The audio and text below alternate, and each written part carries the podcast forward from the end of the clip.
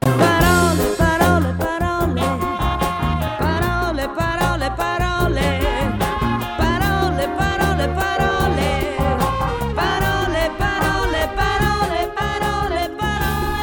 Maite la que hace la segunda voz. Ay, perdón, eh, que, que, que cantarina soy. con la que, no, me gusta, me gusta. Eh, con la que damos paso a Carmen Camacho. Buenos días, Carmen. Hola, muy buenos días. Eh, Dickens tuvo grandes esperanzas en las palabras en tiempos difíciles. Ah, o sea, los hizo- que tenemos ahora. Hizo bien Dickens. Creo que hay Pero que eso lo ha escrito eh, Busutil, eh, Guillermo Busutil, del que hablaremos después eh, con su libro Papiroflexia. Te gustará este libro, eh, porque es sobre la Sí. lectura, las palabras. Sí, y, y son aforismos, que tú sabes que a mí los aforismos me pierden. Y la colección que hiciste de aforismos, que es eh, de referencia. Fuegos eh, de palabras. Fuegos de palabras. Ahí es una colección. lectura muy buena para el verano. En la, en la Fundación José Manuel Lara está ese libro, que es eh, una colección de aforismos desde todo el siglo XX, ¿no? De todo el siglo XX hasta 2014, que Servidora recopiló con mucho gusto, con mucho placer, y que viene muy bien para llevárselo a la piscina, Sí. que es, los aforismos es como comer pipas con, con- con los ojos, con el pensamiento. Es la un libro extraordinario.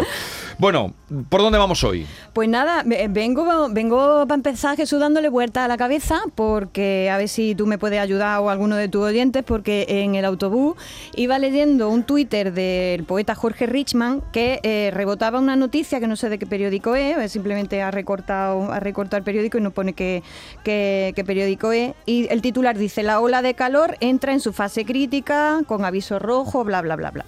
Y dice dentro de la noticia lo siguiente. Las previsiones alertan que pueden producirse mínimas de hasta 32 grados, una nueva categoría de noches infernales para las que no existe aún nombre oficial.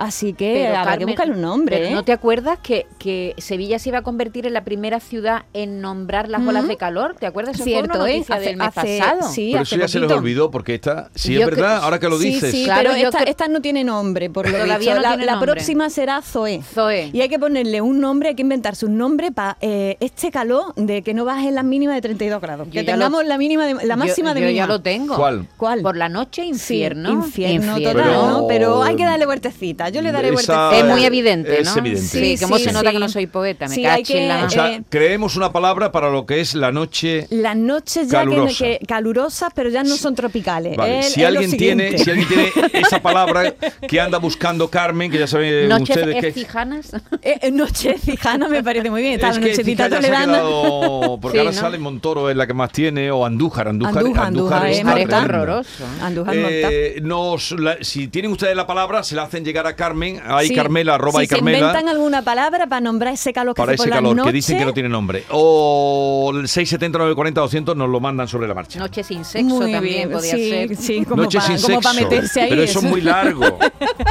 Noches asexuadas. Pero vosotras Bueno. creéis que se hace más el amor en. No, para nada, vamos.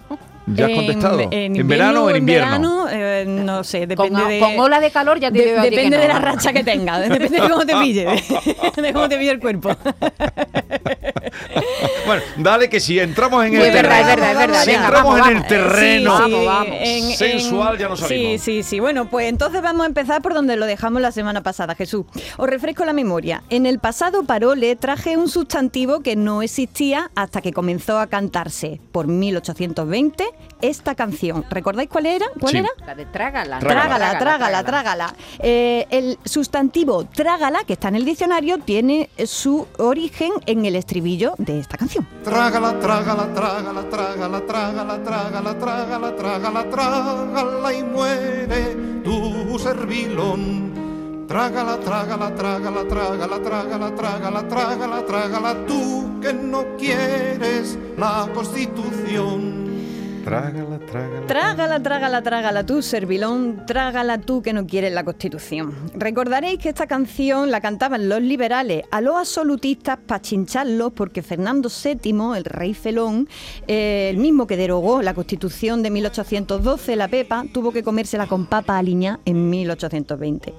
Decíamos también la semana pasada que eh, de ese primer cuarto de siglo datan expresiones muy populares. Una de ellas es de 1812, que es Viva la Pepa. ¿Sabéis de dónde viene por qué se le llamaba la Pepa, no? Porque fue seguro el día de San José. Exactamente, exactamente. Y la otra expresión que hay, que hay quien dice que es de la misma época es eh, esa que todavía decimos, yo al menos bastante a menudo, esa de eres más bonito que un San Luis. Sí. ¿Eh? Hay distintas versiones sobre el origen de esta expresión y una de ellas tiene que ver con quiénes? Con los 100.000 hijos de San Luis, ¿no? Con los 100.000 hijos de San Luis. Os lo cuento. Los cien mil hijos de San Luis vinieron todos de París. Llevaban una flor de lis. Los cien mil hijos de San ¿De dónde has sacado esto? Poncho Tú ya sabes que qué maravilla. hay música para todo, ¿eh? y me lo paso muy bien preparando, preparándola. ¿Cuánto tiempo? Bueno, pues vamos a recordar primeramente quién eran estos 100.000 hijos de San Luis y que vinieron a hacer España.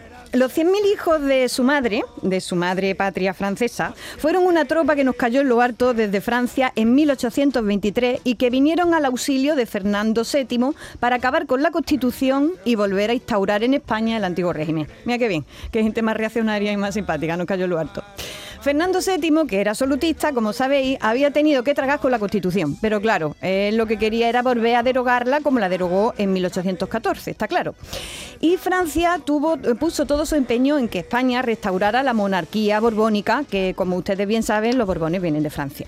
100.000 franceses están dispuestos a marchar in- invocando al dios de San Luis para conservar en el trono de España a un Borbón, dijo Luis XVIII, muy digno. ¿eh?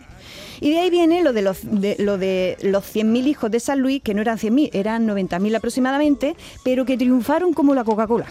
Ya que el ejército oficial estaba regulinchi, estaba mal preparado, desmoralizado y apenas ofreció resistencia. Total, que con la ayuda de estos 100.000 hijos de San Luis, Fernando VII restauró por una década el absolutismo en España. Y venga, y venga a cerrar periódicos y universidades y todo el mundo para su casa. Los cien mil hijos de San Luis, que ni siquiera eran cien mil, eran sesenta o cosas así. Los cien mil hijos de San Luis. Pues bien, los 100.000 hijos de San Luis al lado del ejército oficial eran un dulce. Para ponerlo en lo alto de la tele, vamos. Lucían unos uniformes muy aparentes aquellos muchachos. Y además de ir arregladicos, iban curiosos. Iba bien aseado y bien peinado. Además, hay que tener en cuenta lo siguiente. No hacía ni 15 años que los franceses habían invadido España. Estábamos aquí como para encontrarnos con un francés que se nos pusiera flamenco. Así que, por lo visto, tenían la orden de alterar lo menos posible la vida pública, la, la vida de la población civil. ¿Vale? Así es que eh, eso de ser más bonito que un San Luis se refería a ser un pintón como estos, que eran muy monos, vinieron muy educados y vinieron muy educados a restaurar el absolutismo. Vaya tela. Otros autores, en cambio, consideran que la expresión ser más bonito que un San Luis se refiere no a San Luis de Francia, sino a qué, a qué San Luis podría referirse. Será San Luis Gonzaga, A ¿no? San Luis Gonzaga. Y yo me inclino más por esta versión eh, del origen de esta expresión. Lo digo porque, por lo menos yo en mi casa siempre he escuchado lo siguiente: eres más bonito que un San Luis de palo. Ah. Un San Luis de palo a mí me encanta. Y el San Luis de palo se refiere, me da a mí, a la imagen de San Luis eh, Gonzaga. ¿no? Si buscáis la iconografía de San Luis Gonzaga, veréis que es un santo juvenil, un chavalito total, un poco efebo, pero también un poco mojigato, así con cara de monaguillo, ¿no? Repeinado y muy limpio. Hay quien se inclina a pensar que el origen de la expresión puede estar en este otro San Luis. No hay consenso al respecto. Pero aquí queda la expresión y todas nuestras explicaciones que demuestran que cuando hablamos aquí salen por nuestra boca expresiones que tienen su origen en hace muchos años y aunque hemos perdido la referencia de dónde vienen, sí persiste su referente. Los cien mil hijos de San Luis.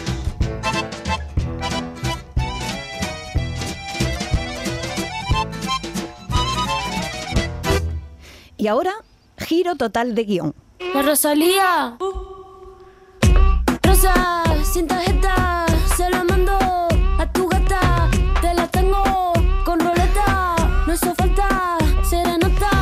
Bueno, estos son tan elaborados y tampoco ver, eh, machacones. se están escuchando un montón en ¿fuiste estos a verla? No, no, no, no. Yo con este calor no voy a...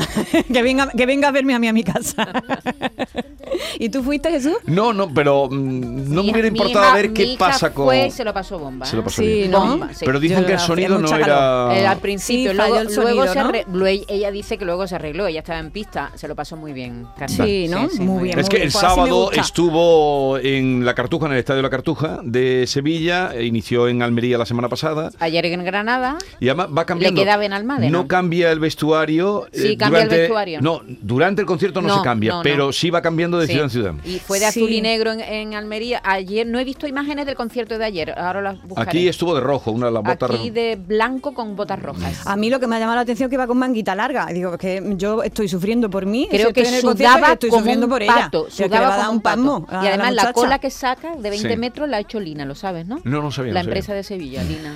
Bueno, pues bien, la palabra que os traigo me la pasó el otro día nuestro querido David Hidalgo, eh, que la leyó a, a raíz de una crítica de ABC firmada por Luis Ibarra Ramírez. ¿Qué El- decía? El neologismo que, que- que emplea Luis Ibarra es el siguiente, rosaliafrenia.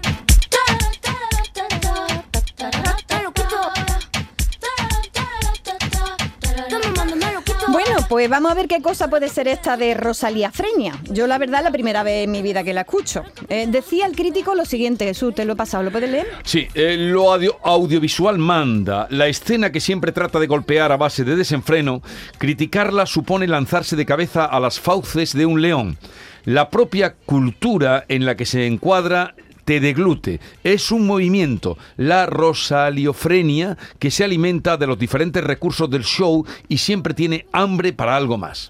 Bien, eh, esto es lo que explica y explica también que bueno, tiene muchos elementos, elementos televisivos, baile, canción y tal. Esta palabra recién inventada tiene dos partes, el nombre propio Rosalía, que es el nombre de guerra de la cantante, eh, por la que la conocemos, y frenia. Y ahí me quiero yo detener. Frenia eh, eh, se utiliza bastante en palabras médicas que tienen que ver con la salud mental, ¿verdad? Por ejemplo, Esquizofrenia. esquizofrenia, oligofrenia, Oligofrenia. ¿vale? Entonces me gusta eh, detenerme en esto de frenia, que está, eh, que es una palabra que está compuesta por la, eh, por el término fren, Sí. que significa entraña, mente, también significa alma, y luego ia, que es cualidades.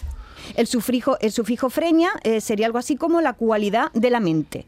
Esquizofrenia sería etimológicamente cualidad de la mente escindida, ¿vale? Y rosaliafrenia sería algo así como el estado mental que abarca el universo rosalia, su marco teórico y espectacular, chispa más o menos, ¿eh? Pero bueno, después de esta explicación un tanto abigarrada, yo me quedo, la verdad, con el maravilloso lapsus lingüe que cometió el otro día el informativo eh, la- de la veteranísima Ana Blanco, que llamó al disco de Rosalía, eh, que se llama Motomami, de la siguiente manera. La escuchamos. Comienza hoy su gira a Motomari en Almería. Motomari. Motomari, Buenísimo. bueno, a mí me encanta, la verdad. Eh, Yo me quedo con Motomari, pero de sobra. Lo de Mami es mucho más caribeño, pero lo de Mari es mucho más andaluz. Eh, dan ganas de decir, "Mm, Motomari, no te metas para hondo. Carmen, muchas gracias. Tienes ahí un montón de palabras que han llegado. ¿eh? Ah, Óyelas guay, luego porque hay montonazo de qué palabras, ronda de calor. Ahí, si hay lugar, luego escucharemos algunas, pero si no, te las pasamos a Perfecto. ti. Y, y tú ya, pues, la semana que viene estás La por aquí, semana ¿no? que viene Venga. me las traigo. Hasta luego.